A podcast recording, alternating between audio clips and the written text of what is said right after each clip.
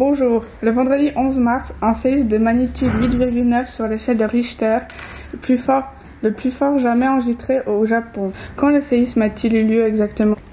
Le vendredi 11 mars 2011 à 14h45, heure locale. 9 heures de décalage horaire avec la Suisse. L'épicentre se situe-t-il à Sendai? Non, pas exactement. Il se situe à 130 km à l'est.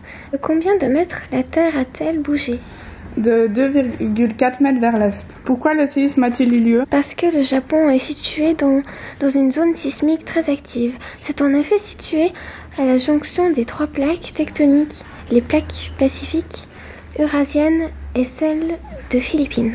Qu'est-ce que le séisme a-t-il provoqué Le séisme a privé d'électricité des millions de personnes, a coupé le réseau mobile et a sévèrement perturbé les lignes téléphoniques terrestres. Qu'est-ce que le séisme Le séisme a provoqué un contexte tsunami a détruit sur son passage. C'est la partie nord-est qui a été le plus touchée par la catastrophe.